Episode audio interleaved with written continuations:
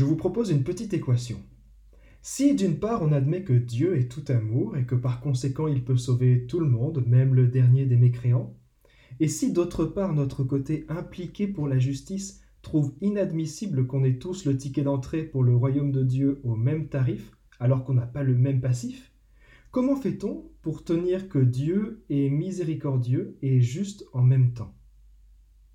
Cette question du jugement dernier est très importante on la voit représentée de bien des manières dans l'art depuis les débuts du christianisme, mais on a du mal à mettre des mots dessus pour comprendre cette réalité complexe. Même le récent film Entre ciel et terre ne semble pas très convaincant. Je vous propose donc d'éclaircir cette notion un peu vague du purgatoire et de mettre en valeur des moyens pour se préparer au ciel. Premièrement, comprendre le purgatoire. Est-ce que le purgatoire est contenu dans la doctrine de l'Église? Oui, et même depuis les pères de l'Église, il y a très longtemps. Alors, que nous dit cet enseignement qui s'est affiné au cours des siècles? Définition du catéchisme.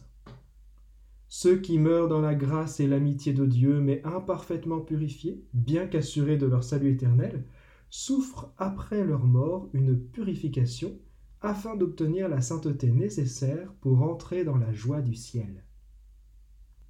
On peut compléter avec deux versets de la première lecture. Voici que vient le jour du Seigneur brûlant comme la fournaise, et le soleil de justice se lèvera, il apportera la guérison dans son rayonnement. Ces deux versets nous apprennent l'essentiel, à savoir que le purgatoire est une réalité douloureuse, parce qu'il permet de terminer le chemin de justice et de conversion dont on peut avoir besoin, et qu'il est aussi un lieu de grâce parce qu'il conduit assurément au salut. Plutôt que de le voir comme une punition, il faut le comprendre comme une chance supplémentaire de terminer ce qu'on aura commencé ici-bas. La miséricorde de Dieu est telle qu'il nous accorde une prolongation du temps de préparation. C'est une sorte de vestiaire pour se laver et se changer avant d'entrer dans la salle des noces, si toutefois on n'était pas prêt avant. Comprendre le purgatoire. Deuxièmement, cibler l'essentiel. La première partie du chemin, elle se fait dans cette vie qui nous est donnée ici et maintenant. C'est l'enseignement de Jésus à ses disciples au temple. Il contemple les ex-voto et la noblesse du bâtiment. Mais Jésus les met en garde pour ne pas se laisser berner par l'effet communication, que ça vienne du temple ou des faux prophètes. Parce que le temple véritable, c'est Jésus-Christ. Et depuis notre baptême, nous sommes des temples du Saint-Esprit. Si on a le regard focalisé sur les réalités matérielles, on devient avide de la finitude et on perd le désir du ciel. C'est ce que Saint Paul dit à longueur de lettres, de veiller à la qualité de la vie spirituelle pour vivifier le désir de la vie éternelle ce qui n'empêche pas de célébrer le Seigneur dans des lieux qui soient beaux et nobles, parce qu'ils nous montrent la beauté et la noblesse de Dieu. Cette manière de veiller à sa spiritualité et d'éviter de suivre de faux prophètes qui nous prédisent le chaos ou un monde merveilleux, c'est un long travail. C'est le travail d'éclairer sa conscience petit à petit. La conscience est le lieu le plus intime où on peut dialoguer avec Dieu. C'est fastidieux de la garder éclairée pour ne pas se laisser avoir par le prêt-à-penser. D'où la remarque de Jésus, c'est par votre persévérance que vous garderez votre vie. Comprendre le purgatoire, cibler l'essentiel, et troisièmement, travailler pour le royaume de Dieu. La grande tentation lors de la première annonce de l'Évangile dans le bassin méditerranéen, c'est de ne plus rien faire en attendant le Messie qu'on pense revoir très vite.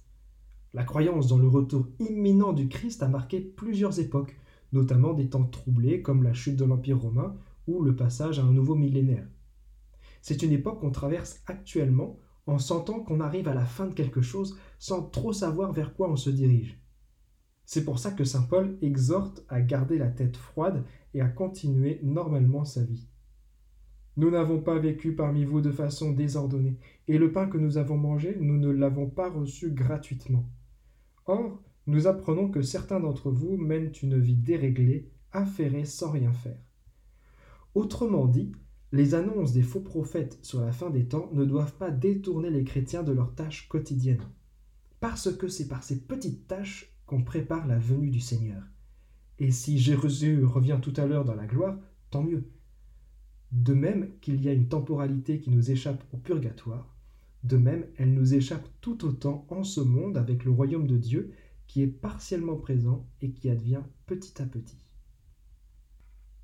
Comprendre le purgatoire, cibler l'essentiel, travailler pour le royaume de Dieu. Conclusion. Pour résumer cette notion de purgatoire, on peut dire qu'on sera jugé sur l'amour et que la miséricorde de Dieu va jusqu'à nous laisser le temps nécessaire pour la conversion. Il n'y a pas de justice sans miséricorde, pas plus qu'il n'y a de miséricorde sans justice. Par contre, ce purgatoire n'est pas une deuxième vie dans un entre-deux. On n'y a plus vraiment les moyens de faire le bien ou le mal.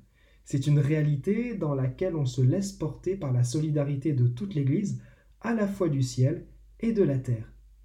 Notre prière pour les défunts est donc essentielle. À chaque messe, on prie pour tous les défunts pendant la prière eucharistique et en particulier pour ceux qu'on connaît. C'est aussi l'intérêt de faire célébrer des messes pour eux. C'est notre engagement pour l'édification du royaume de Dieu et c'est même un devoir à la portée de tout le monde. Amen.